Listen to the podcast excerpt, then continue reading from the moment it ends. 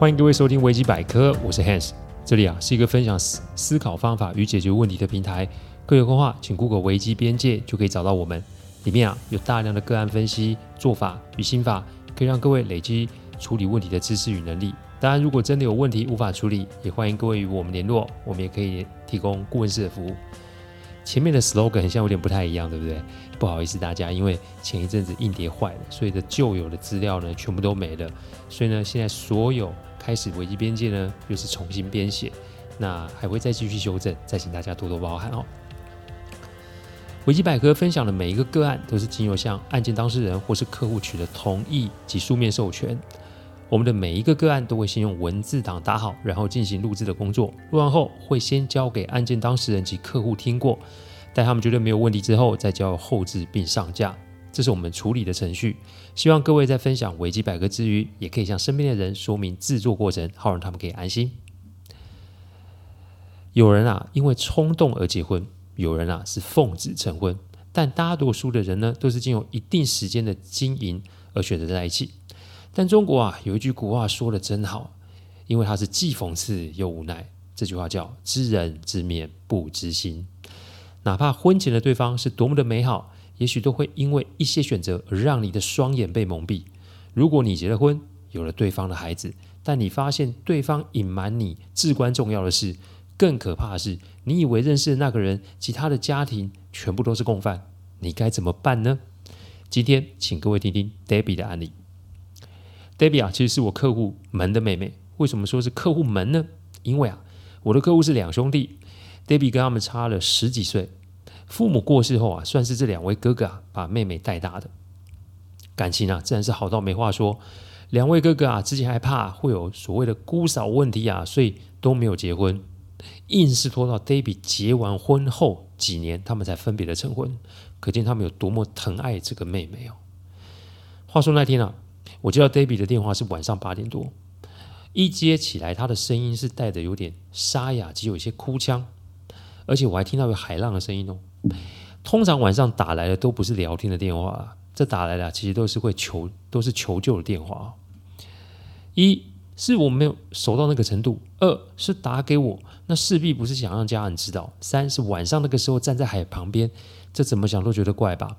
不过既然打来了，那就是有状况。我用一种轻松的口吻问候他，然后问他什么事呢？他说啊，他怀了三个月的身孕，根据习俗啊，三个月没有到，其实是不可以让家人知道的。以我对我两位客户的理解，他们若是知道了，一定会开心的四处讲，甚至是请吃饭庆祝。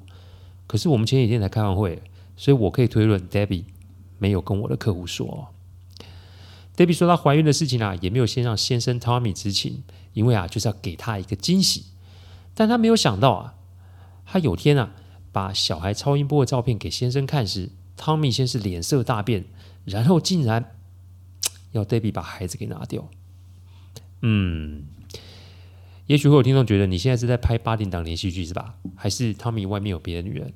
结果答案是什么呢汤米家族啊有先天遗传性的疾病，他的爷爷、爸爸、姑姑，甚至连他自己都有这个症状。讲到这里，其实就可以知道汤米一开始就没有说实话。讲白一点，就是夫家的人啊都没有说实话。哇哦，这个状况啊，可是比外遇还有婆媳问题来得严重许多。但其实我担心的不是 Debbie 或是她肚子里面的小孩，我担心的反而是 Tommy 及他们家人的安全啊。因为我的两位客户啊是有黑道背景哦。我知道我这么说啊会引起大家一些臆测，但我们的工作有很明显的分界线。也就是说，不论客户的身份，只要委托事项没有触法及伤人，那都会在我们的承接范围里面。我常说，我们这一行的重点在于与客户的互动，对于每一位客户的喜好、习惯、思维、动作都要有一定程度的理解。正所谓进退应对，就是这个道理。所以，以我对两位客户的理解，这事要是传到他们那边的话，一定是非常难收尾。各位可以想象啊，如果今天这事情是发生在我们家人身上的话。各位，你们会怎么想呢？但现在不是做理性分析的时候，我必须先找到 Debbie 的人才行。要知道，人在情绪激动的时候最容易出状况，特别又是在一个陌生又没有人的地方。讲白一点啊，要是一个想不开跳下去，那也是有可能的状况吧。所以我问 Debbie 是否可以让我过去找他。等我们商量好方法再处理这个问题。我保证不会通知他两个哥哥，但是既然他要我处理，那一切都要听从我的安排。他说他在基隆的某个渔港是自己开车，我当下请他立马离开现场，然后在附近找一间便利商店待着。我呢，只是搭车赶往现场哦。我到的时候已经是晚上十点多了。我看着 Debbie 那疲惫憔悴的样子啊，实在是为夫家的人捏了一把冷汗啊。因为这个事情如果传到我客户那边的话，夫家想收尾就没有那么的简单哦。以现在的状况，不适合回夫家大眼瞪小眼。在没有调查清楚事情的来龙去脉之前，都不适合下决定。开车的途中啊，我请他先请同事跟同事告呃跟公司告假一声，问题的处理不太可能几天就可以搞定，所以呢，以下是我协助处理 Debbie 个案的步骤。开始之前啊，我想提醒各位听众，这里之所以每周分享不同类型的案例，其实是要让大家知道处理问题的确有模组化的可能。但我们处理的不是问题，我们处理的是人，所以方法分寸都会有所不同。希望各位在分享案例里面找到方法，并且内化成自己的方式。如果执行面上面有所疑虑，请记得找我讨论。我先说，我不是要赚各位听众的咨询费，而是问题的解决会有很多现实面的考量及变化，这一点要特别的注意哦。第一个步骤，胎儿的状况要医生说了算。是什么样的疾病？先来说说病人的心态。通常啊，为了怕面对最差结果，所以啊，第一时间就诊啊，不会是他们的选项。所以，不论是先生家中的遗传性疾病，孩子是不是也有类似的疾病，其实这都是个问号。因此，要做的是做完相关的检查，才可以有个依据。所以啊，我们到了台北市的时候呢，我就先找了间靠近熟识医生朋友诊所的饭店。一是不让有其他人可以打搅 Debbie，二啊也是让他有一个相对舒适及安全的环境。我当下打了电话联络医生朋友，请他这几天有空的话帮 Debbie 啊挂号，并且做最详细的检查。再就是让 Debbie 传讯息给 Tommy，让他知道他会有一周的时间在外面。他目前不想听任何的解释或是争论，只要把我的存在告诉他就好。也就是说，目前的事情呢，娘家的哥哥们都不知情，所以请夫家人不要把事情闹大。有什么状况找我联络我就好，但请保持距离，因为不是什么人都会遇上这样子的状况。第二个步骤，婚姻的状况，先弄清楚选项。两天后啊，进行了最仔细的检查。当然，在检查结果还没有出来之前，医生朋友是把所有的选项方案都列了出来。这的确对当事人很残忍，但处理事情本来就不是什么。童话故事，现实世界的运行其实真的没有那么美好。在所有的医疗方案出来之后，接着就是要评估婚姻的状况。如果问我什么是婚姻最大的杀手，我会说是谎言，特别是这个谎言还关乎孩子时，身为母亲的本能一定会压过任何一方的规范。所以我要 Debbie 清楚接下来的选项会有什么，情愿先了解所有的方案，也比单方面预期然后受创来的强上许多。以我对客户财力的理解，要养一个小孩根本不成问题啊！哪怕是孩子将来真的不幸罹患上疾病，他也他们也负担得起。所以孩子的经济状况排除之之后，那么剩下来就是与先生两个人之间的问题哦。常说信任建立要很久啊，毁但毁掉只要一下子。Debbie 对于 Tommy 的情绪其实夹着很多很多的纠结，这个如果没有经过时间的沉淀，根本很难抽离出来。你要知道，孩子出生，光是照顾孩子就会让人焦头烂额。这个时候，如果再跟汤米及夫家人杠上，Debbie 自己将会承受非常难以承受的压力哦。所以，找个律师朋友来咨询各种状况，就孩子出事后该有的治疗照顾方案，再搭配律师朋友所提供的法律咨询方案，让 Debbie 知道除了维持婚姻以外，他还会有什么样的选项。经过三天的时间，Debbie 的面前至少有十个方案供他选择。而我也给他心理建设，让他不用过于焦虑。对于夫家，不用有太多的想法，因为他只要负责跟 Tommy 说明沟通及清楚即可。这也是他接下来要做的事情哦。第三个步骤，未来怎么走，要跟 Tommy 商量。他们协商那一天啊，我有参加，但我并没有发言，因为啊，开场啊，我就说这是他们两个人要协商的事情。我的工作不是给他们建议，我的工作是把所有可能发生的状况列出来，并且搭配医疗方案、育儿方案、法律方案。让他们两个有讨论的依据跟方向。要知道，人与人的关系一旦被破坏，那种裂痕是永远都会存在的。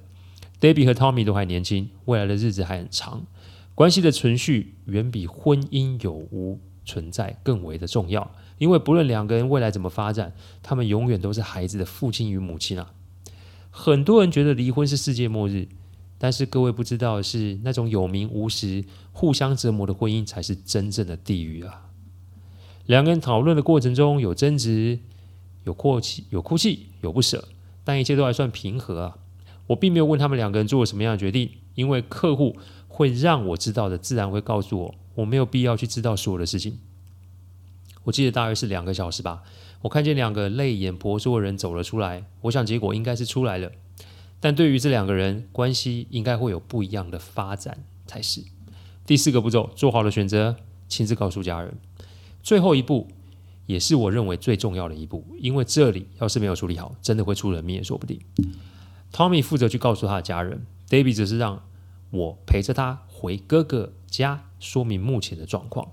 当然了，客户对我对于我没有事先告知他们有很多意见，但我只能说这个个案，我的客户是 Debbie 而不是他们，所以面对他们的情绪与责难，我选择沉默。毕竟自己的家人遭受到这种事情，谁都不会好受才是吧。客户后来听了 Debbie 整个处理的过程，对于现在的。选择分居一年，在家待产，后续观察小孩照护费用分摊等，其实都没有什么太大意见，但仍是对于亲家的隐瞒有些不爽哦，想要讨回公道。不过啊，这倒是让我给挡了下来，因为孩子出生啊，夫家也是孩子的亲人啊。孩子如果只有两个舅舅、两个舅妈、一个妈妈，会不会太可怜？孩子理当享受双边亲人的疼爱才是。只要 Debbie 与 Tommy 可以有共识。那旁边的人都不应该有太多的意见才是。重点是现在 Debbie 的身子很弱，她需要调养，过多的干扰啊，只是会让母子受到影响罢了。半年后啊，孩子顺利的出世，还好身体还算健康。目前啊，就是定期的检查及追踪。而两个人，也就是 Debbie 跟 Tommy，仍是处在分居的状态中。孩子啊是跟着 Debbie 生活，每周啊 Tommy 都会来探视。他们对于是否复合并没有什么计划，一切都顺其自然即可。但最重要是，两个人的关系并没有转坏，而且让孩子享受双边家庭的关爱，这也算是一个最好结局了吧。婚姻里面啊，有太多的学问与窍门，我们都有难言之隐，或是不想让旁人知道的事情。但有些事情是真的不能隐瞒，特别是涉及到孩子。这个个案也给了我很多的感触。让我后来在迈入婚姻生活时，也多了一份自觉与警醒哦。所以啊，如果听众啊，你们现在有类似的问题时，请记得以下的几个提醒哦。第一个提醒，善意的谎言仍然是谎言。第二个提醒，谅不谅解是对方的权利。第三个提醒，说清楚才会有真的出路。第四个提醒，纸永远是包不住火的。感谢各位聆听，听完之后如果有任何的意见及问题，请上网站危机边界留言。我们每周一中午都会有新的主题分享，各位有任何想听的主题，也都可以让我们知道。再次感谢大家，我们下周再见，拜拜。